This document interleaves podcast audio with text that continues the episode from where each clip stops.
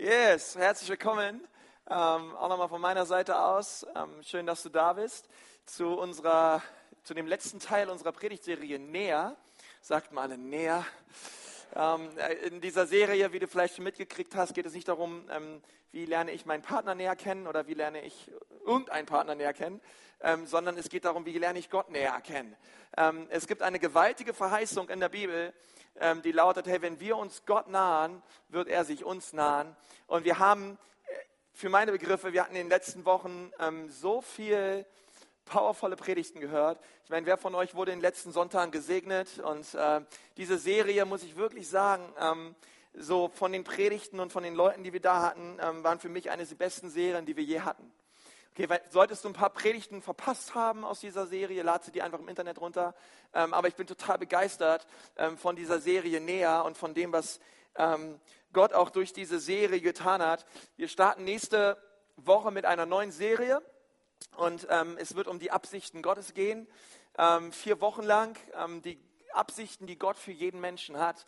Und ähm, Gottes Absichten und sein Heilsplan, den sehen wir schon ganz am Anfang im Garten Eden, den sehen wir im Volk Israel, den sehen wir im, durch bis zur Offenbarung, dass es immer Gottes Wille war, Menschen zu erretten, Menschen zu erlösen, Menschen zu befreien und Menschen zu erfüllen mit seinem Heiligen Geist. Und wir werden über diese vier Dinge reden, die nächsten vier Wochen. Und ich verspreche dir, es wird eine richtig gute Zeit werden. Lade Freunde ein, ähm, sei mit dabei und ähm, komm mit Erwartung, dass Gott auch ähm, durch diese nächste Serie äh, die Absichten Gottes auch zu dir sprechen möchte. Und ich meine, kannst du noch mal kurz, kurz der Person neben dir sagen, Mensch, schön, dass ich neben dir sitzen darf. Ähm, freut mich. Ähm, wollte ich dir nur mal kurz noch mal sagen. Ähm, Dankeschön, Dankeschön, schön, dass du da bist. Ähm, aber ehrlich gesagt, ich bin Gott total dankbar, dass ihr alle da seid. Ja? Ähm, ich bin Gott auch so dankbar für die Dream Teams in unserer Gemeinde. Ähm, die Dream Teams ähm, in unserer Gemeinde sind alle Mitarbeiter, sind alle Leute, die sich hier einbringen auch, damit der Sonntag so ist, wie er ist. Und vielleicht können wir mal all den Dream-Teamlern, die Leute, die hier im Technik, im Lobpreisteam sind, im Service-Team sind, im Bistro-Team sind, im Welcome-Team sind, im Kids-Team sind, im jetzt gerade unter uns sind Leute, die beten für uns, die beten danach für uns. Können wir den Leuten mal ganz kurz mal einen Applaus geben und ähm,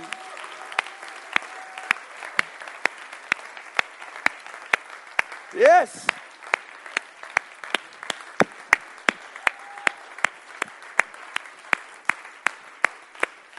Ich möchte euch sagen, äh, das sind wirklich unsere Helden, ja, ähm, die auch so viel machen im Hintergrund, wo man, nicht, wo man die Leute nicht gleich sieht, nicht gleich kennt und so viel Arbeit steckt hier drin, damit, wir, damit du jetzt da sitzen kannst und alles um dich herum funktioniert.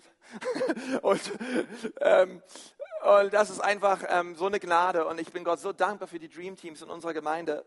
Und ich möchte heute gerne äh, über ein sehr grundlegendes Thema reden, ähm, über Gemeinschaft, über Beziehung. Ähm, ich habe dieser Predigt den Titel gegeben, Beziehung, Beziehung, Beziehung, ähm, weil es so wichtig ist, dass wir in gesunden zwischenmenschlichen Beziehungen leben.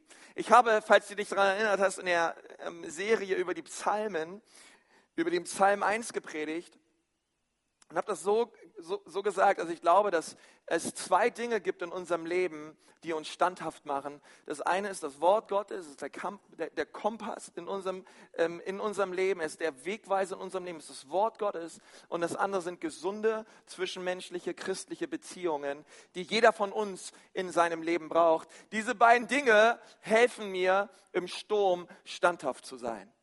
Und es sagt viel darüber aus, ähm, ich weiß nicht, wer es war, ich glaube Goethe oder so, der Fettsack, ähm, dass, äh, äh, dass ähm, er hat gesagt, ähm, ja, aber er hat auch viel Blödsinn geschrieben, aber ein paar Sachen waren ganz nett. Ähm, er hat gesagt, zeig mir deine Freunde und ich sag dir, wer du bist. Ähm, das heißt, viele, es ist eine, ja, wie soll ich sagen, es sagt viel über dich aus, wen du ähm, zu deinen Freunden zählst. Es sagt viel über deine Persönlichkeit aus, über dich persönlich aus, ähm, deine Freunde in deinem Leben sagen viel über dein Leben aus. Und ähm, ich möchte darüber reden, weil die Bibel warnt uns einerseits davor, mit wem wir Umgang haben. Und auf der anderen Seite ermutigt sie uns ganz stark, mit den richtigen Leuten Umgang zu haben. Ähm, und ich möchte, bevor wir eine Geschichte aus dem Alten Testament lesen, ähm, eine Sache lesen, die Jesus gesagt hat, Matthäus 18, Vers 20. Und er sagt, denn wo zwei oder drei in meinem Namen versammelt sind, da bin ich in ihrer Mitte. Und das ist so toll, ich kenne das so von früher. Ähm, als ich ähm, vor sechs Jahren, 2008, in die Gemeinde gekommen bin, da hatten wir ähm, das, was wir heute Midweek haben, dieser, diesen Gottesdienst, den wir hier im Saal hatten. Wir hatten früher eine Bibel- und Gebetsstunde. Und die war wirklich toll. Ähm, meistens war es so, irgendwer hat sich länger auf ein, eine Predigt vorbereitet, man saß zusammen und man hat gebetet. Ähm, aber manchmal waren wir so wenig Leute, dass, dieser, dass diese, Bibelver diese Bibelstelle, die habe ich mir immer als Trost genommen, hergezogen. Habe gesagt, wenn zwei oder drei zusammen sind, Herr, Herr, da bist du mitten unter uns. Wir sind zwei, Herr. Du bist hier. Und ich danke dir dafür. Und das habe ich auch wirklich ernst gemeint, ja, weil Gott war auch da. Ähm, aber ich möchte dir sagen, ähm, der äh, quasi die, die, die Stoßrichtung dieses Textes ist es nicht zu sagen, naja, wenn zwei oder drei Leute zusammen sind, dann ist der Herr mitten unter ihnen. Das können auch, es können auch zwei, drei Christen zusammen sein und der Herr ist nicht mitten unter ihnen. Es kommt nämlich darauf an, ähm, was du tust. Ähm, es kommt darauf an, welche Motivation du hast. Und es kommt darauf an, warum ihr euch trefft. Okay? Ähm, die, die, die Stoßrichtung dieses Textes ist Einheit. Wenn zwei oder drei einträchtig in Einheit eines Sinnes, wenn Christus der Mittelpunkt und der Fokus ist, wenn sie zusammenkommen, verheiße ich, mitten unter ihnen zu sein. Und, ähm, und das ist so wichtig zu verstehen. Ähm, es gibt einen besonderen Segen, den hat Gott dort verheißen, wo Christen zusammenkommen in Einheit. Wusstest du das? Ein Segen, den du alleine nie erleben wirst in deinem Leben. Ähm, du kannst zu Hause alleine Sonntagmorgens Joyce Meyer gucken im Fernsehen und sagen, das ist mein Gottesdienst. Und ich kann dir sagen, es gibt eine Segnung, die möchte Gott dir eigentlich am Sonntagmorgen schenken, die wirst du vor der Glotze nicht erleben. Auch wenn die Predigt gut ist, und ich glaube, die kann gut predigen, ohne Frage. Aber ähm, Gott hat seinen Segen verheißen, wenn wir einträchtig als Gemeinde in Gemeinschaft zusammenkommen, hier als Gemeinde zusammenkommen um 11.30 Uhr in der Südstadt und den Namen Jesus erheben. Weil ich möchte sagen, in diesem Stadtteil werden ganz viele andere Namen erhoben, die ganze Woche über. Es braucht eine eine, eine Gruppe, eine Menge, eine Gemeinschaft von Menschen, die zusammenkommen und Jesus feiern. Okay, weil dann bringen wir gleich mal hier die geistliche, da rücken wir in der geistlichen Welt gleich erstmal ein bisschen was gerade, wer hier eigentlich überhaupt der Sieger ist, okay? Und deswegen ist es so wichtig, dass wir zusammenkommen und sagen, hey, wir, wir heben zusammen den Namen Jesus und wir preisen ihn. Und ich glaube deswegen von ganzem Herzen an die Wichtigkeit von Kleingruppen auch in unserer Gemeinde. Wir lesen es im Neuen Testament, dass sie sich in Häusern trafen. Wir lesen es, dass sie Gemeinschaft hatten, dass sie gemeinsam gegessen haben, dass sie das Brot gemeinsam gebrochen haben und dass sie, ähm, dass es in der Urgemeinde, die ähm, bereits am ersten Tag über 3000 Mitglieder hatte, ähm, eine kleinere Gruppe gab, die sich formierte und davon ganz, ganz, ganz, ganz viele, wo Menschen zusammenkamen und wo sie gesagt haben, in diesem Kontext bin ich bereit, meine Masken abzulegen. In diesem Kontext bin ich bereit, mein Herz zu öffnen. In diesem Kontext bin ich bereit, mich zu öffnen für Menschen, die in mein Leben reinsprechen, die für mich beten, die mich unterstützen, die mich ermutigen und die für mich da sind. Weil ich glaube, dass wir alle das brauchen. Ich glaube, wir alle brauchen ähm, solche Menschen in unserem Leben. Und, und das ist die Sache, weil Gott hat so viel an Begabungen, an Liebe, an Berufung, an Bestimmung in dein Leben gelegt. Und davon bin ich fest überzeugt. Das sage ich nicht nur, weil ich grundsätzlich ein optimistischer Mensch bin und initiativ bin und irgendwie dir was Nettes sagen möchte, das sage ich dir, weil Gottes Wort es sagt, dass er dich wunderbar gemacht hat und dass er eine Bestimmung in dein Leben gelegt hat. Und dass er jeden Tag in unser Land ruft, wen soll ich senden? Und er auf Menschen wartet, die ihre Hand heben und sagen, hier bin ich Herr, sende mich. Ich möchte mich von dir gebrauchen lassen. Aber ähm, so viel Begabungen und Berufungen auch Gott in dein Leben gelegt hat, ohne gesunde Beziehungen um dich herum wirst du niemals in der Lage sein, das zu tun, wozu Gott dich berufen hat. Ähm, ich verspreche es dir, du sagst vielleicht, ich habe Gott und ähm, reicht das nicht aus. Nun, Gott gebrauchte Menschen und Gott gebrauchte einzelne Menschen, mit Menschen, um diesen einzelnen Menschen herum, um seine Absichten auf dieser Welt zu realisieren. Ähm, Gott, Gott dachte schon immer in Gemeinschaft. Gott dachte schon immer in Beziehungen. Und der Gipfel dieses Denken Gottes ist natürlich das Kreuz. Ähm, Jesus starb nicht am Kreuz, um uns religiös zu machen, damit wir einen traditionellen Gottesdienst feiern, um, um, um, irgendwelche netten religiösen Gefühle in uns zu stimulieren, damit wir uns irgendwie fromm fühlen und nach Hause gehen und irgendwie eine nette Woche haben, sondern Jesus Christus starb am Kreuz für uns, damit wir in Beziehung leben mit ihm. Er, Gott dachte schon immer in Gemeinschaft, schon immer. Schon immer dachte er, ich möchte Gemeinschaft haben mit den Menschen. Und, ähm, und ich verspreche dir, ähm, dass Gott Gott das immer gesucht hat, direkt am Anfang. Adam war einsam und alleine. Stell dir mal vor, auf einer, in einer perfekten Welt. Es gab keine Sünde, es gab keinen Tod. Ähm, alles war wunder, wunderschön. Und doch schaut Gott Adam an und dachte sich, Mann, oh Mann. Im wahrsten Sinne des Wortes. Dieser Mann braucht Hilfe. Der kommt im Leben einfach nicht klar. Ich, Gott, ich bin da fest von über, Gott kann den Mann in eine perfekte Umfeld setzen und doch wird der Mann Probleme bekommen. Äh, das ist das, was wir in der Bibel lesen. Und, ähm, und deswegen schuf er Eva. Sagt mal Eva. Mal preis den Herrn für Eva. Für Eva, ja. Amen, Amen, Amen. Weil, ich möchte noch dazu machen, Gott machte keinen zweiten Adam. Gott schuf nicht Adam und Adam weil dann bräuchten beide Hilfe. Okay. Gott, Gott schuf Adam und Eva, weil Gott wusste, dass Adam Hilfe braucht. Und so wie ich meinen Gott kenne, die Bibel sagt das schon, ähm, äh, die, die, größer ist die Herrlichkeit des zweiten Hauses als das des ersten Hauses, sagt Gott in Habakuk. Ähm, Gottes Absichten werden immer herrlicher. Das bedeutet, als Gott die Frau schuf, schuf er etwas Besseres. Erst Adam, dann Eva. Okay, das kann ich auch als Mann einfach so sagen weil ich sehe es in meiner Ehe, es stimmt. Ähm, Gott, Gott, schuf Eva und ähm, Gott, Gott, Gott, schuf etwas Besseres und du wirst schnell mitkriegen, es gibt viele Studien, dass Frauen bei weitem intelligenter sind, bessere Schulabschlüsse machen, in der Schule besser klarkommen, im Berufsleben besser klarkommen und nebenbei noch Kinder kriegen und irgendwie ähm, einen höheren, höheren IQ haben und einen höheren EQ haben. Ähm, Gott schuf was Besseres, als er die Frau schuf. Nun, wir müssen als Mann natürlich äh, uns diese äh, göttlichen Fähigkeiten auch wirklich zu eigen machen. Ja, und sie ehren und schätzen und lieben und äh, Amen. Und Mann, okay. Ähm, aber äh, de facto ist, Gott wollte nicht, dass der Mensch alleine sei. Also schuf er Eva.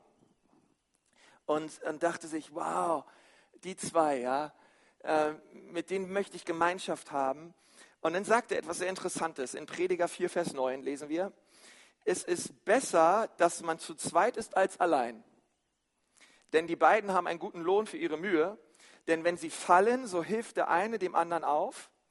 Wehe aber dem, der allein ist, wenn er fällt und kein zweiter da ist, um ihn aufzurichten.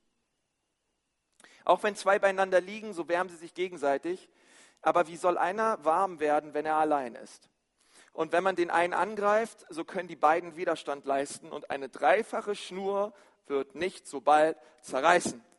Okay, deswegen habe ich am Anfang gesagt, als der Michi hier nach vorne kam und wir für ihn gebetet haben, hey, einer besiegt tausend, zwei besiegen zehntausend. Ähm, aber das Gegenteil stimmt auch. Nicht nur bringen die richtigen Leute Gutes in uns hervor, sondern die falschen Leute bringen auch Schlechtes in uns hervor. Ähm, Paulus warnt ganz explizit die Gemeinde in Korinther vor und sagt in 1. Korinther 15, Vers 33, lasst euch nicht irreführen, schlechter Umgang verdirbt einen guten Charakter. Man ganz wichtig, okay, 1. Korinther 15, 33. Es lohnt sich, diesen Vers auswendig zu lernen. Und damit können wir gleich mal anfangen. Sag mal deinem Nachbarn, lass dich nicht in die Irre führen.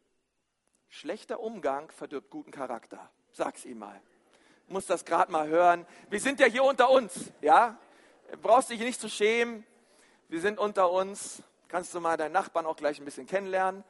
Ähm, wie, wie, wie, schlechter Umgang verdirbt einen guten Charakter. Und ich möchte mal kurz, dass du für dich überlegst, ähm, deine Freunde, die Leute, die in dein Leben hineinsprechen, wie sind die so drauf? Wer, wer, wer sind deine, deine engsten fünf Freunde? Okay, überleg mal kurz. Wer sind deine engsten fünf Freunde? Kurz überlegen. Ich weiß schon, die Männer, die, denen fällt keiner ein, denen fällt höchstens einer ein oder so. Ähm, aber äh, mal kurz überlegen, wer sind deine fünf engsten Freunde? Wer sind die fünf dominanten Stimmen in deinem Leben, die in dein Leben hineinsprechen? Wer, wer, wer, wer sind diese Menschen? Überleg mal kurz. Mit wem hast du Umgang? Mit wem triffst du dich? Mit wem verbringst du Zeit? Welche Menschen investieren am meisten Zeit in dein Leben und in welche Menschen investierst du am meisten Zeit?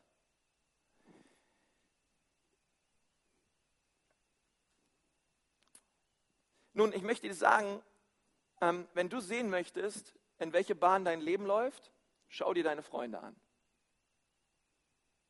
Schau dir deine Freunde an. Schau, schau dir an, mit wem du Umgang hast. Paulus sagt, guter, äh, schlechter Umgang verdirbt gute Sitten, aber das andere stimmt auch. Guter Umgang ähm, bewirkt gute Sitten, gute Werte in unserem Leben.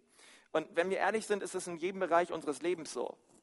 Ähm, ich kann dir jetzt schon sagen, wenn in deiner Firma die deine Kollegen, mit denen du am meisten Zeit verbringst, so drauf sind, dass sie ständig über den Chef lästern, ständig über Kollegen ab, ablästern, ähm, äh, ihre, ihre Arbeit halbherzig machen und einfach eine Null-Bock-Stimmung haben. Du verbringst Zeit mit ihnen, Zeit mit ihnen, Zeit mit ihnen. Und ich möchte dir sagen, weißt du, was irgendwann wird? Irgendwann wirst du anfangen, über den Chef zu lästern. Du wirst anfangen, ähm, schlecht zu reden über Kollegen. Und auch du wirst irgendwann anfangen, deine Arbeit halbherzig zu tun. Denn schlechter Umgang verdirbt einen guten Charakter. Du kannst einen guten Charakter haben und er kann verdorben werden durch den Umgang, den du hast mit Leuten, die einen schlechten Einfluss auf dein Leben haben. Oder nimm, ein, nimm zum Beispiel deine Ehe. Wenn du, wenn du als Ehepaar andere Paare als Freunde hast und ihr trefft euch und diese Freunde sind so drauf, dass die Frauen ständig schlecht über ihre eigenen Männer reden, ständig darüber herziehen, was der Mann wieder mal zu Hause nicht gebacken kriegt und was er nicht kann und wer er nicht ist und was er nicht schafft und, und so weiter. Und die Frauen sich treffen und quatschen, miteinander lästern und abreden und so weiter und so fort. Und die Männer treffen sich und es geht nur ähm, es geht nur um unter der Gürtellinie und es ist nur schlechtes Gerede und, ähm, und, und, und, und du merkst, die, die Frau ehrt nicht den Mann, der Mann ehrt nicht die, ehrt, ehrt nicht die Frau. Und diese, mit diesen Paaren verbringst du deine Zeit. Ich, ich möchte dir sagen, es gibt, ich möchte es nicht über dich beschwören, das sei ferne von mir in Jesu Namen, aber es gibt eine hohe Wahrscheinlichkeit, dass auch deine Ehe so wird wie die deiner Freunde weil sie haben einen Einfluss auf dein Leben. Oder nimm ein anderes Beispiel. Du verbringst Zeit als Christ mit anderen Christen. Ähm, und du verbringst viel Zeit mit ihnen unter der Woche und auf einmal merkst du, hey, die sind Sonntag so gut drauf, aber irgendwie am Dienstagabend, da äh, reden die wie die Welt, sehen aus wie die Welt, ähm, hören, was die Welt hört, ähm, tanzen, wie die Welt tanzt. Ähm, und, und schauen sich Dinge an, die die Welt sich anschaut. Und, ähm, und, und, und, und das sind deine Freunde. Ja, Christ, ich sage mal dazu Christen Konkane. Ja, Christen mit Fleisch. Ähm, ähm, und, und du hast nur Christen Konkane in deinem Umfeld. Dann möchte ich dir sagen, irgendwann wirst du ein Christ Konkane. Okay? Ähm, und du wirst alles an der powervollen Würze des Heiligen Geistes, das geht so schnell flöten, so schnell kannst du gar nicht gucken, weil Schlechter Umgang verdirbt einen guten Charakter. Wenn du deine Zeit mit Christen verbringst, die das Wort Gottes lieben, die Männer und Frauen des Gebets sind, die abhängig sind von der Führung des Heiligen Geistes, die die Gemeinde lieben, die die Leiterschaft der Gemeinde lieben, die bereit sind, ihre Begabungen und Talente einzusetzen fürs Reich Gottes. Und diese Menschen, mit denen hängst du ab und sie haben Einfluss in dein Leben und sie reden dir gut zu. Ich möchte dir sagen, diese Menschen werden einen richtig guten Einfluss haben auf dein Leben. Und sie werden ein Segen sein für dein Herz. Und du wirst sehen, dein Leben wird massiv dadurch beeinflusst, mit wem du abhängst. Deswegen diese Predigt lautet Beziehungen, Beziehungen, Beziehungen. Sie sind so wichtig für unser Leben, dass wir weise darin sind, mit den richtigen Leuten Gemeinschaft zu haben. Ein essentieller Teil unserer Nachfolge. Und übrigens, was ich in meinem Leben gesehen habe, wenn ich mit Menschen zusammen bin, die Gott nahestehen, Okay, da sind wir bei diesem Thema der Serie, die Gott nahe sind. Der Umgang mit diesen Menschen bewirkt in mir einen Hunger nach mehr von Gott. Es bewirkt in mir ein, ein, ein sich sehnen nach der Gegenwart Gottes. Und unterm Strich möchte ich mich Gott nahen, weil ich mit Menschen zusammen bin, die nah an Gott sind. Und das möchte ich dir sagen. Es ist so wichtig, dass du dir genau ähm, überlegst und das weise handelst, ähm, mit wem du deine Zeit verbringst. Denn ich glaube immer, dass wenn, wenn die richtigen Freundschaften und die richtigen Beziehungen zusammenkommen, mit der richtigen Motivation, wie, wie wir es in Matthäus 18 gelesen haben, dann wird Gott immer das Richtige tun. Gott wird immer seinen Segen dazu schenken. Und, ähm, und so eine Form von, von Gemeinschaft segnen, weil Gott segnet Gemeinschaft. Sag mal deinem Nachbarn, Gott segnet Gemeinschaft. Gott segnet Gemeinschaft. Es ist wirklich wahr. Er, er segnet es, wenn wir, wenn wir zusammenkommen und sagen, ich lebe nicht nur ich mich meiner mir isoliert, zurückgezogen, sondern ich bewusst suche ich Gemeinschaft. Und es gibt eine Geschichte im Alten Testament, die unterstreicht das, was ich gerade gesagt habe, wie wichtig richtiger Umgang ist. Und ähm, diese Geschichte finden wir in 1 Samuel 14. Und es ist in, in den Versen, in, eigentlich in dem ganzen Kapitel 1 bis 14.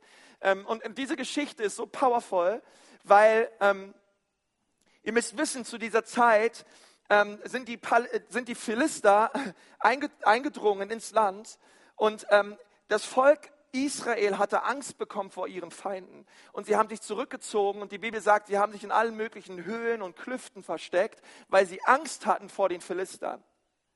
Und, ähm, und sie, hatten, sie hatten solche Befürchtungen, dass ihr ganzes Land wieder ähm, eingenommen wird, dass die Frauen verschleppt werden, dass die Kinder getötet werden. Und so hat sich jeder zurückgezogen in seine Höhle.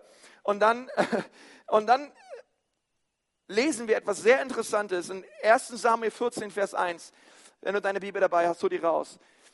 Und dann sagt er, und es geschah eines Tages, sag mal eines Tages, so wichtig, dass Jonathan, der Sohn Sauls, zu seinem Waffenträger sprach, komm, lass uns herübergehen zu dem Vorposten der Philister, der dort drüben ist. Komm, lass uns da mal hingehen. Okay, wir sind hier in dieser Höhle, wir sind hier versteckt. Aber lass uns mal kurz rübergehen und einfach mal gucken. Einfach mal gucken, was unsere Feinde so machen den ganzen Tag. Sie haben sich wahrscheinlich irgendeinen Weg überlegt und, ähm, und dieses eines Tages, das bedeutet, dass Jonathan wahrscheinlich schon längere Zeit in seiner Höhle war. Ängstlich zurückgezogen und eines Tages kam er auf den Gedanken, hm, warte mal, wir sind doch das Volk Israel. Gott hat doch verheißen, mit uns zu sein. Dieses Land, was hier gerade eingenommen wird, das ist doch unser Land. Gott hat es unseren Vätern Abraham, Isaak und Jakob verheißen. Und äh, Gott, Gott wird mit uns sein. Und warum wenn Gott mit uns ist, warum verkriechen wir uns in einer Höhle? Versteht ihr? Eines Tages, eines Tages legte sich der Schalter um. Kennt ihr solche Dinge? Ein, kennt ihr sowas eines Tages in eurem Leben?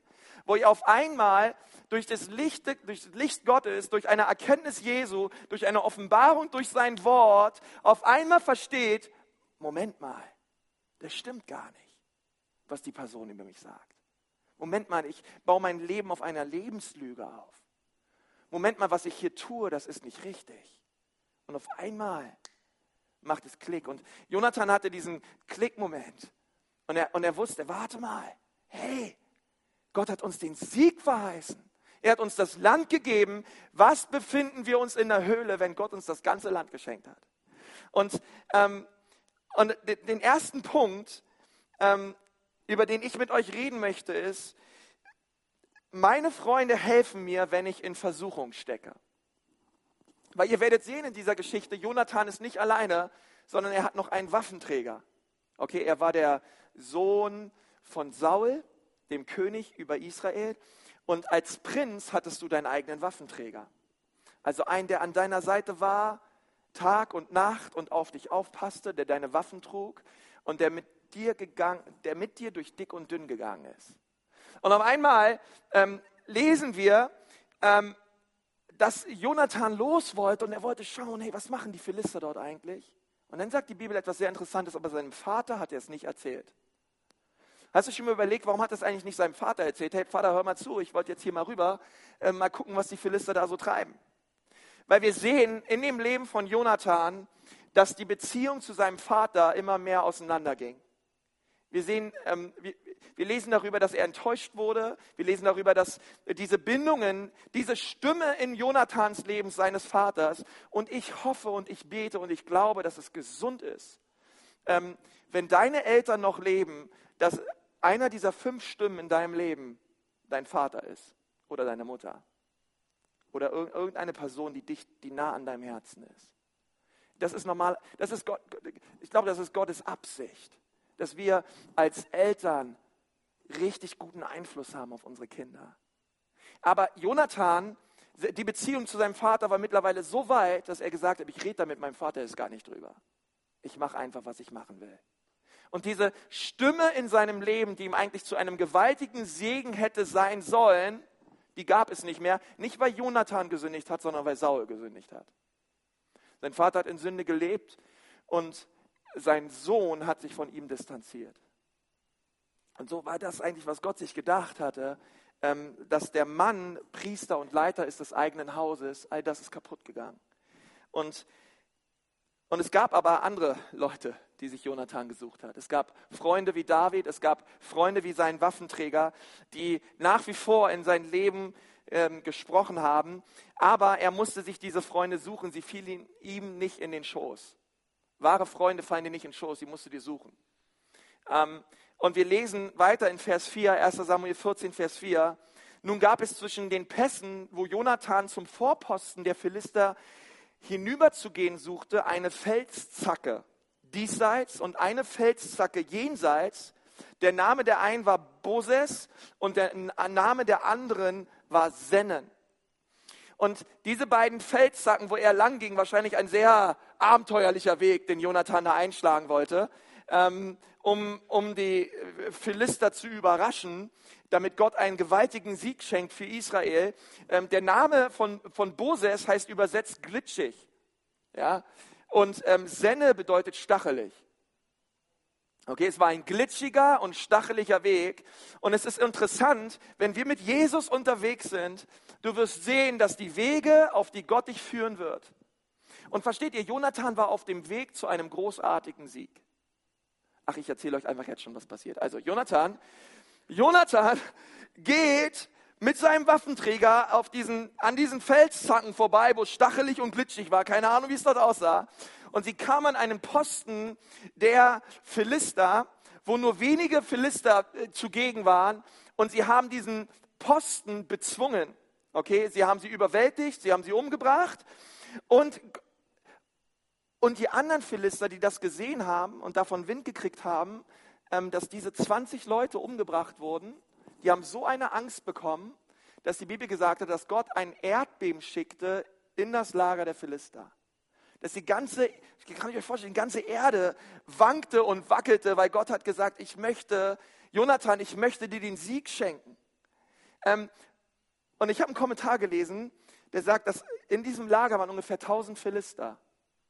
Und Gott schenkte Jonathan und seinem Waffenträger, zwei Leuten, einen Sieg über tausend Philister. Und dann möchte ich dir sagen, wenn du in deinem Leben ein Wunder Gottes erleben möchtest, kann es sein, dass der Weg zu diesem Wunder glitschig und stachelig ist. Gib nicht auf. Bleib, lauf weiter. Lauf aber nicht alleine. Jonathan ging nicht alleine. Ähm, sondern ich möchte sagen, Versuchungen werden kommen, ähm, und deswegen, meine Freunde helfen mir, wenn ich in Versuchung stecke. Ähm, Jonathan ist den Weg nicht alleine gegangen, sondern er hatte einen an seiner Seite, weil er wusste, wenn ich alleine falle, ist niemand da, der mir aufhilft. Ich brauche einen Freund an meiner Seite. Und so gingen sie beide diesen Weg hin zu ihrem Wunder. Und ich müsste dir sagen, die großen Durchbrüche, die Gott tun möchte in deinem Leben, ich glaube, sie liegen noch vor dir. Aber der Weg dahin ist nicht Friede, Freude, Eierkuchen. Okay, es ist nicht einfach, ähm, dass du äh, die Dinge irgendwie herbeibetest oder äh, irgendwie die Dinge, sondern Gott, Gott, Gott möchte deinen Charakter formen, Gott möchte dein Herz formen und Gott wird dich als Leiter durch Prozesse führen, damit dein Glaube an Jesus immer stärker wird. Und du wirst sehen, dass der Weg der Nachfolge kein einfacher ist, sondern er kann glitschig sein, du wirst fallen, es, du, stachelig sein, du kannst, dich, du kannst dich sogar dabei verletzen. Aber es kann trotzdem der Wille Gottes sein. Okay, also bete die Dornen und die Stacheln in deinem Leben nicht einfach weg. Äh, manche Dinge äh, passieren in unserem Leben, damit unser Charakter fest wird in Christus.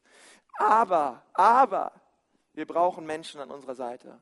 Und das Zweite, was ich sagen möchte, ist, meine Freunde helfen mir, wenn mein Glaube wankt.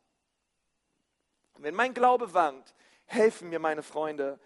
Ähm, und, und da steht in Vers 6, nämlich weiter, 1 Samuel 14, Vers 6. Und Jonathan sprach zu seinem Waffenträger, komm, lass uns zu dem Posten dieser Unbeschnittenen hinübergehen. Okay, dieses Unbeschnittensein, das, damit drückt er aus, hey, sie sind nicht Teil des Volkes Gottes. Als Jude warst du beschnitten. Sie sind quasi Heiden. Es sind Menschen, die ehren Gott nicht. Es sind Menschen, die laufen anderen Götzen nach. Und er sagt seinem, zu seinem Waffenträger, komm, lass uns zu diesen Heiden gehen. Und jetzt kommt ein ganz wichtiges Wort, das kannst du in deiner Bibel mal umkreisen. Ich liebe umkreisen. Also nur in der Bibel halt Dinge umkreisen. Vielleicht wird der Herr durch uns wirken. Sag mal alle, vielleicht. Vielleicht wird der Herr durch uns wirken. Denn es ist dem Herrn nicht schwer, durch viele oder durch wenige zu retten. Und ich danke mir, Herr Jesus, ich danke dir für dein Wort, Herr. Dein Wort ist so authentisch und so gut, Herr, dass da dieses Wort vielleicht steht. Da preise ich den Herrn für. Ich weiß nicht, wenn du so Verse liest, ja, ich weiß nicht, ob du den Herrn jemals für ein vielleicht gedankt hast, aber ich preise dem Herrn dafür, weil es ist so furchtbar authentisch, so furchtbar nett irgendwie. Weil Jonathan war sich nicht so richtig sicher. Er war jetzt auf dem Weg, ja, müsst ihr euch vorstellen, er war jetzt auf dem Weg, um äh, seinen Feinden zu begegnen. Er wusste nicht richtig, was ihn erwartet. Und er sagt, vielleicht wird der Herr durch uns wirken. Vielleicht. Vielleicht vielleicht aber auch nicht. Ähm, und wenn er nicht, dann haben wir echt Probleme. Ähm, möchte ich dir nur sagen, lieber Waffenträger, aber vielleicht ist der Herr mit uns. Und ich meine, kennst du das nicht manchmal, dass du an vier Dinge glaubst und dann manchmal im Glauben sogar Dinge aussprichst und dann nach der Zeit ein bisschen wieder zurückruderst, weil du merkst, naja, vielleicht. Ähm, mir ging es schon bei so manchen Entscheidungen für die Gemeinde so, oder, oh, da, ah, konntest du erstmal nicht so vorlaut sein sollen, ja. Vielleicht, okay, vielleicht möchte der Herr das, äh, keine Ahnung, aber ähm, ich, erle ich erlebe das manchmal, dass man nicht so richtig sicher ist. War es der Herr oder war es nicht? Ähm, oder war es wieder der alte Konsti, der, äh, der genau weiß, was er will, aber betete auch, äh, Herr, dein Wille geschehe. Ähm, und das ist immer die Sache, vor der wir stehen. Vielleicht, wenn unser Glaube wankt, wenn du ähm, Glaubenszweifel hast, wenn du nicht richtig weißt, hey, das an was ich jetzt glaube, ich weiß nicht mehr, ob das wirklich wahr ist. Ähm, ich habe Gespräche unter der Woche mit Leuten und was ich manchmal so raushöre, ist, dass Leute erleben Leid, Leute erleben tragische Dinge im Leben. Ähm, und, und, und ganz schnell wird, wird Gott in Frage gestellt. Ganz schnell fängt, fängt man an, an Gott zu zweifeln. Ja, dabei kannte Gott gar nichts dafür, ja. Ich meine, ich habe auch Leid erlebt die Woche. Ich habe mein Auto zerschrammt, ja. Ich bin in ein parkendes Auto gefahren. Ähm, und gestern wurde mein Rad geklaut. Also äh, alles nicht wirklich Leid, ich weiß, aber ähm, aber ich habe schon richtig krasse Sachen erlebt.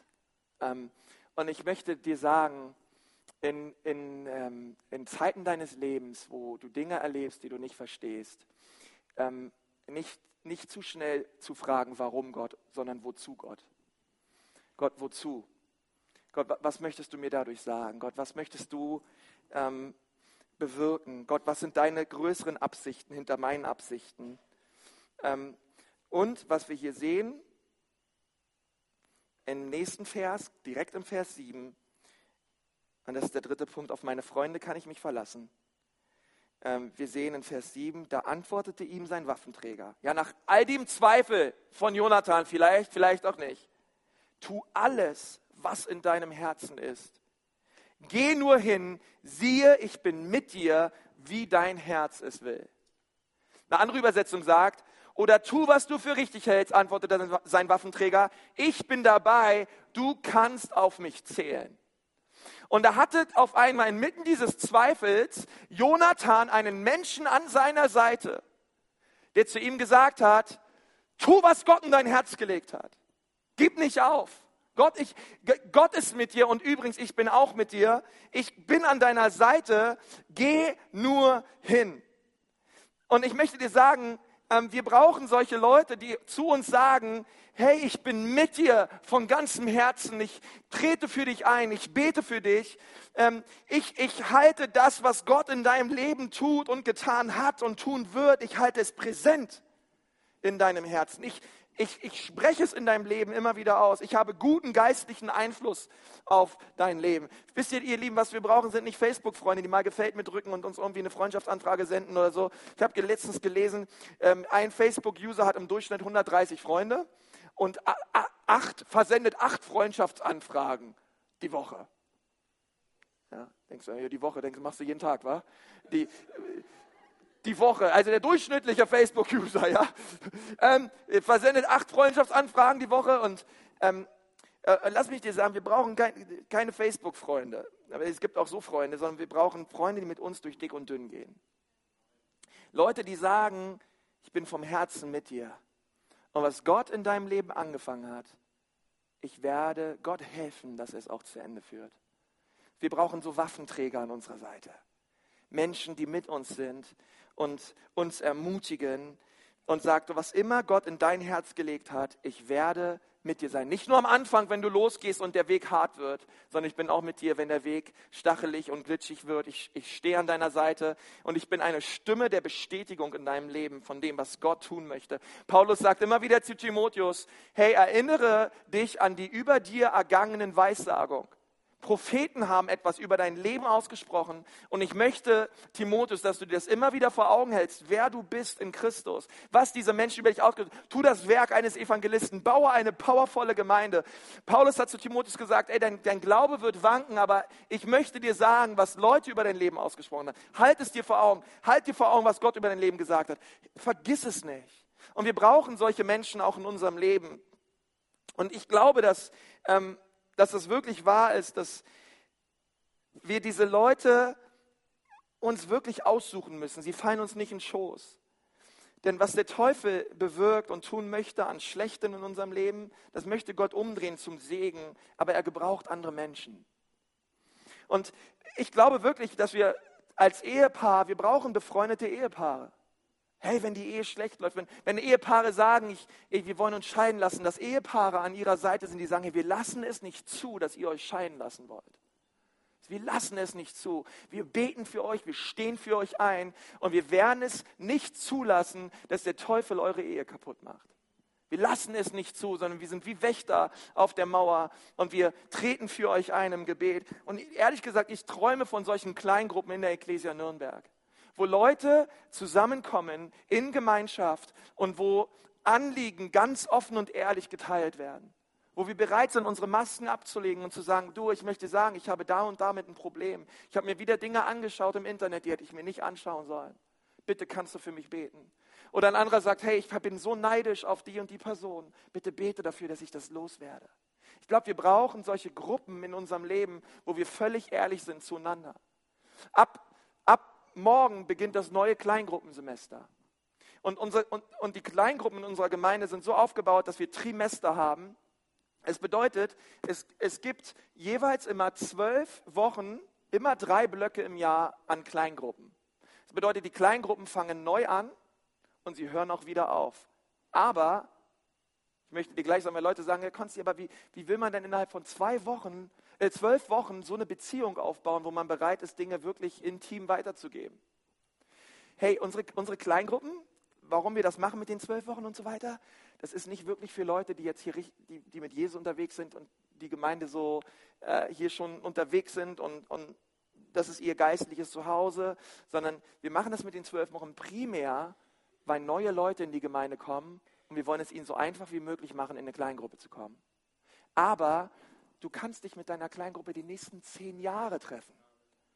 Okay, du kannst immer in der gleichen Kleingruppe bleiben. Du kannst als Kleingruppenleiter deine Kleingruppe, die du hast, du kannst selbst in den Semesterferien weitermachen. Ihr könnt euch selbst Heiligabend treffen. Okay?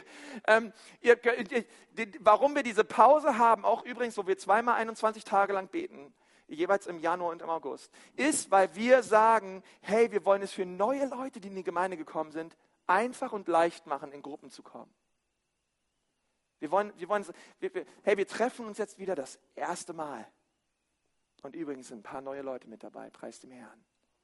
Okay, wir haben auch eine Reihe von Gruppen, die sind überhaupt nicht ausgeschrieben, weil es bereits Gemeinschaften und Gruppen sind in unserer Gemeinde, die sagen, hey, wir sind schon so eine Gemeinschaft und so weiter, wir ziehen das hier einfach weiter durch. Aber wir haben diese Pause und diesen Neustart. Hey, wir hatten in den letzten äh, äh, drei Sonntaggottesdiensten so viele Leute in unseren Gottesdiensten wie nie zuvor. So viele Menschen, die hier in keiner Kleingruppe sind. Und wir sind Gott da so dankbar für. Aber wir glauben an den göttlichen Wert von Gemeinschaft. Wir glauben, dass wir Leute an unserer Seite brauchen. Wir glauben, dass, wir, dass der Sturm vor uns liegt. Wir glauben, dass die Versuchung kommen wird. Es gibt, eine, es gibt die Verheißungen, Versuchungen werden kommen. Und dann brauchen wir Leute an unserer Seite. Wenn, wenn einer fällt, sind andere da, die ihn wieder aufhalten. Ich, hab, ähm, ich, ich bin gut ähm, befreundet mit Pastoren aus Alabama in Amerika. Und ab und an äh, fliege ich darüber und lasse mich inspirieren. Und ein, ein, ein Kleingruppenpastor dort hat mir von einer Kleingruppe erzählt in seiner Gemeinde, eine Männerkleingruppe, die sich jede Woche getroffen hat. Und ein Mann in dieser Kleingruppe, er hat äh, Krebs bekommen. Und die anderen Männer, sie haben angefangen, weil er war viel im Krankenhaus und hat Chemotherapie bekommen. Und ähm, sie haben angefangen, sich um seine Frau zu kümmern, um die Kinder zu kümmern. Und haben einfach versucht, auch, haben, den, haben den Garten, den Rasen gemäht, haben sich um das Haus gekümmert, alles, was so anfällt.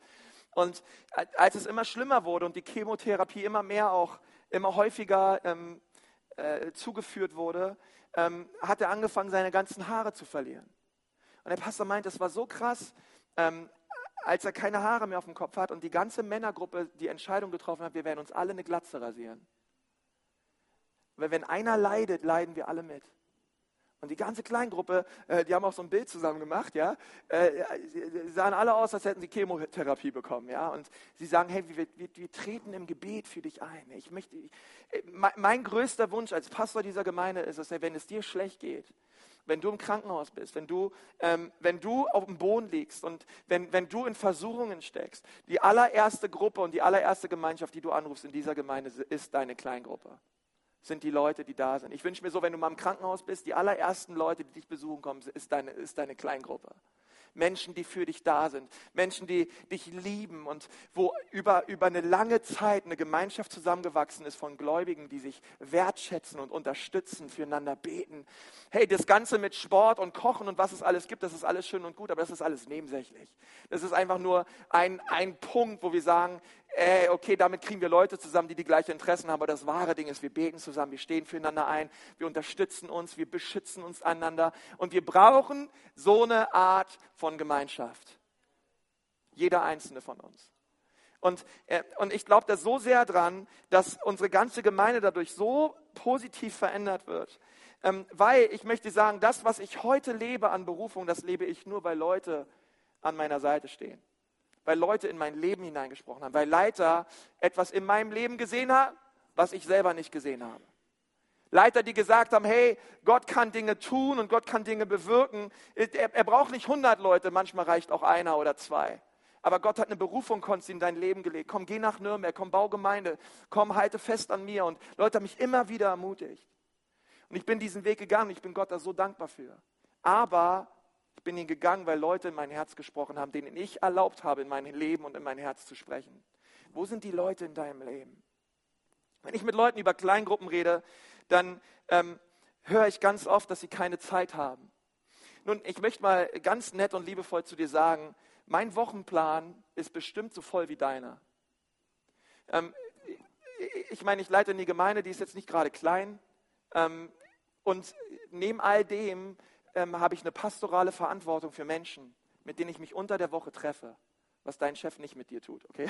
Äh, der macht einfach sein Ding, okay? Aber man hat eine Verantwortung für Menschen. Okay, ich bereite Predigten vor, ich berate Gemeinden, ich treffe mich mit Leitern, ähm, ich, ich predige auf anderen Konferenzen und in anderen Gemeinden, plus ich habe eine Familie. Okay, ich möchte dir sagen, mein Wochenplan ist bestimmt vielleicht so voll wie deiner.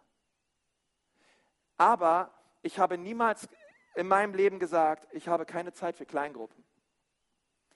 Ähm, und das mache ich auch nicht nur, weil ich Pastor bin, sondern ich glaube an den Wert, an den biblischen Wert der Kleingruppe sondern ich habe keine Zeit, keine Zeit zu haben für eine Kleingruppe. Ich kann es mir nicht leisten, mich nicht zu treffen mit anderen Menschen. Ähm, unsere Live-Gruppe, die wir hatten im letzten Semester, die war so toll. Ähm, ich habe es so genossen, mich Dienstag für Dienstag mit diesen Leuten zu treffen, mit diesen Hammerleuten. Ähm, in all ihnen steckt so viel Gold. Ähm, sie haben das Potenzial, die ganze Welt zu verändern. Und ich bin Gott so dankbar, dass wir Dienstag für Dienstag zusammengekommen sind, dass wir gemeinsam gebetet haben, Anbetung gehabt haben und einfach, boah, füreinander da waren. Zusammen grillen waren. Es war Hammer, die Steine sind der Knaller halt. Äh, aber das ist einfach, versteht ihr? Ähm, einfach sowas, was zusammenwächst, dass du Sonntag hier reinkommst und dass du sagst, hey, ich kenne nicht jeden. Gemeinde bedeutet nicht, dass du jeden kennst. Das war übrigens in der Urgemeinde auch so. Sie kannten nicht jeden, aber du musst jemanden kennen. Du musst nicht jeden kennen, aber jemanden kennen. Weil ich möchte sagen, wenn du nicht jemanden kennst, du wirst es hier ein paar Sonntage toll finden und dann bist du wieder weg. Aber wenn du bereit bist, dich zu öffnen für zwischenmenschlichen Beziehungen, dann wirst du bleiben. Dann wirst du dich im Haus Gottes pflanzen. Du wirst Freunde kennenlernen. Und ihr werdet gemeinsam wirklich was bewegen mit Gott. Und wenn du hier sitzt und du sagst, na ja, ich habe mir die Kleingruppen mal angeguckt und vielleicht bist du ein bisschen älter auch. Ich meine, wir als Gemeinde, als Gemeinde, was ich so merke, wir sind relativ gut da drin, junge Leute miteinander zu connecten. Was ein bisschen schwieriger wird, ist ältere Leute, okay? Wenn du dich jetzt angesprochen fühlst, dann fühlst du dich halt angesprochen. Ich sage einfach nur ältere Leute. Ähm, und, äh, und, und, du sagst ja, ja, aber ich, ich, ich finde da keine Kleingruppe. Es kann sein, dass du keine Kleingruppe findest, weil du einfach selber nicht bereit bist, eine Kleingruppe zu starten. Okay, es ist das eine, dass ich über eine Not klage und es ist das andere, dass ich bereit bin, die Lösung zu sein. Wir brauchen hier keine problemorientierten Leute, die immer nur die Fehler sehen, sondern wir brauchen Leute, die Probleme lösen und die Teil der Lösung sind. Und wenn du sagst, hey, ich möchte gerne eine Kleingruppe starten, du bist hier Mitglied in dieser Gemeinde, komm gleich direkt runter, gleich in ein paar Minuten geht's unten los, Kleingruppenleitertraining, sei dabei. Aber du brauchst eine Gruppe von Menschen um dich herum. Du brauchst Leute, mit denen du zusammen betest und vor denen du echt werden kannst. Und ich bete, dass jeder Ekklesianer eine Gruppe hat bete, dass jeder, äh, dass jeder jemanden hat, der für ihn da ist und für den er da ist. Amen. Und, und so möchte ich euch einladen, hey, das neue Kleingruppensemester geht los. Sei am Start. Sage nicht, du brauchst es nicht. Sage nicht, ich habe keine Zeit. Wir werden immer Ausreden finden. Ähm, sage nicht, ich schiebe es auf die lange Bank, das ist das Lieblingsmöbelstück des Teufels. Und ich merke, Leute sagen zu mir, nächste, nächstes Jahr, nächstes Jahr mache ich eine Kleingruppe. Nächstes Semester, Konsti. Jetzt ist das nächste Semester und die Leute, die gesagt haben, nächstes Semester mache ich, machen keine, okay? Ich möchte sagen, du wirst immer Sachen rausschieben, okay? Heute ist der Tag des Heils, sagt die Bibel, okay? Heute lass uns wirklich einen Unterschied machen und ähm, lass uns anmelden in den Kleingruppen, lass uns am Start sein und beweg das in deinem Herzen, ob nicht du auch eine Kleingruppe in dieser Gemeinde starten möchtest. Dann komm gleich direkt am Anschluss dieses Gottesdienstes einfach runter in den Keller. Der Michi ist da und der wird dir sagen, wie deine nächsten Schritte ausschauen. Jetzt möchte ich gern mit uns beten. Habt ihr Gottes Wort empfangen? Beziehungen, Beziehungen, Beziehungen. Beziehungen, Beziehungen, Beziehungen. Möge der Herr das schenken. Und ich weiß auch, dass die Franken bereit sind für Beziehungen. Okay, ich bin alter Berliner, aber ähm, das ist schon wahr. Die Franken sind ja ein bisschen reservierter, ja. Ähm, und irgendwie ähm, macht der Franke gern sein eigenes Ding.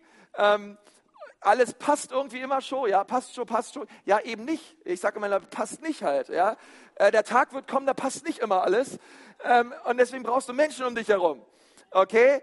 Und äh, ich möchte dich so ermutigen, ey, sei Teil einer Gruppe und brech diesen fränkischen Geist über dir in Jesu Namen. Okay. und ähm, hab einfach den Reich Gottes Blick ähm, und alles wird gut. Komm, lass mal die Augen schließen. Komm, lass mal aufstehen und äh, saßen schon so lange. Herr Jesus, danke dir von ganzem Herzen, Herr, für diesen Morgen.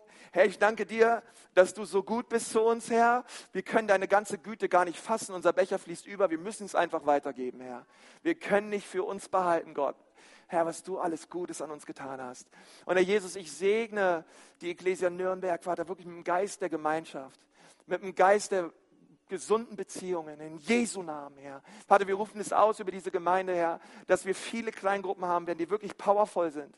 Herr, wir rufen aus, Vater, dass du die Kleingruppenleiter segnen wirst, dass du sie beschützen wirst. Herr, wir beten, Herr, dass wirklich, Vater, von jedem Tag, Vater, in diesem Semester sich Kleingruppen treffen, die einen Unterschied machen, Herr. Vater, wo gesunde Beziehungen entstehen und sich entwickeln, jahrzehntelange Freundschaften entstehen, in Jesu Namen in dieser Gemeinde, Herr.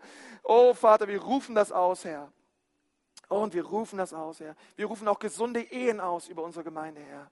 Vater, wir rufen auch gesunde Freundschaften aus, Herr, dass, ähm, dass wirklich die jungen Männer, die jungen Frauen ehren und achten und wertschätzen und gut reden, Herr. Und dass, die, dass, die, dass, dass auch die Mädels, Vater, einfach mit, mit Liebe und Ehr, Ehrachtung wirklich reden über das andere Geschlecht, Vater, Herr. Wir, wir, wir stehen auf, Vater, gegen jede saloppe Umgangsweise in Jesu Namen, Herr. Vater, wir rufen wirklich aus, Herr, dass diese Gemeinde deine Gemeinde ist, Herr, die du herrlich bereiten wirst, Herr. Und wir wollen das wirklich leben, Herr. Wir glauben an den Wert der Beziehung, Herr. Und wir bitten, dass du es bewirkst in unserer Mitte, in Jesu Namen. In Jesu Namen. In Jesu Namen. Und wenn du heute hier bist, dann möchte ich dir sagen, das ist der, der Grund, warum Jesus Christus vor 2000 Jahren gekommen ist, ist, weil er eine Beziehung haben möchte mit dir ist, weil Gott ein Gott ist, der immer in Gemeinschaft denkt. Ist Gott ein Gott, der immer in Menschen denkt. Titus sagt, die Menschenliebe Gottes ist erschienen in Christus Jesus. Es gibt niemanden in diesem Universum, der so verliebt ist in Menschen wie unser Gott. Und er ist so verliebt in dich, dass er bereit war, sein Kostbarstes am Kreuz für dich zu geben. Seinen Sohn Jesus Christus. Und er, sein Name hat so viel Kraft, deine ganzen Sünden zu vergeben. Selbst Sünden, die du getan hast, wo dich keiner gesehen hat. Selbst Sünden, die du vor Jahrzehnten getan hast. Er hat immer noch die Kraft, alles zu vergeben. Dich völlig reinzuwaschen von allem Schmutz in deinem Leben. Und wenn du hier bist heute Morgen, du sagst, Pastor, ich brauche Jesus. Ich brauche sein Blut und seine Vergebung für mein Leben. Ich habe Schuld und ich habe ein Minus in meinem Leben. Und ich möchte, dass Gott mir vergibt. Ich, ich, ich empfange heute Morgen seine Vergebung. Und du möchtest seine Vergebung empfangen. Dann heb einfach mal deine Hand hoch, gerade dort, wo du bist. Wenn du da bist, heb einfach deine Hand und sag, ja, ich empfange, ich empfange die Vergebung Jesu heute Morgen für mein Leben. Jesus, ich empfange deine Vergebung. Jesus, ich empfange deine Vergebung. Jesus, ich danke dir auch, Herr, für die Hände, die hochgehen, Herr. Und ich bete, Gott, heute Morgen, dass du diese Menschen anrührst, ganz besonders. Herr, wo sie jetzt gerade spüren, Gott, dass sie deine Nähe brauchen. Herr, dass sie deine Berührung brauchen. Gott, und wir segnen sie, Vater, wirklich mit einem, mit einem Herzen, was sich beugt vor dir in Ehrfurcht. Vater, lass dein Heil über sie kommen in Jesu Namen. Und wir geben dir all die Ehre, denn du bist so gut, Herr. Keiner kommt dir gleich. Segne diese Menschen in Jesu Namen. Amen. Amen. Amen. Unser Gott ist so gut. Unser Gott ist so gut. Wenn du gerade deine Hand gehoben hast auch und du, ähm, und du sagst auch, wow, ich möchte mehr von Gott und ich möchte, mein, mein, ich möchte, dass mein Leben mit Gott in Ordnung kommt. Wir haben direkt nach dem Gottesdienst hier an der Seite ein Gebetsteam. Geh direkt auf die Leute zu. Okay, ist egal, was andere machen. Deine Zeit nach dem Gottesdienst ist das Gebetsteam. Okay, geh, geh einfach auf die zu. Die möchten gern für dich beten. Die wollen für dich da sein. Und ähm, die werden dir auch helfen, diese Kontaktkarte auszufüllen, wo du sagen kannst, hey, ich, ja, ich, ich möchte ab heute mit Jesus leben.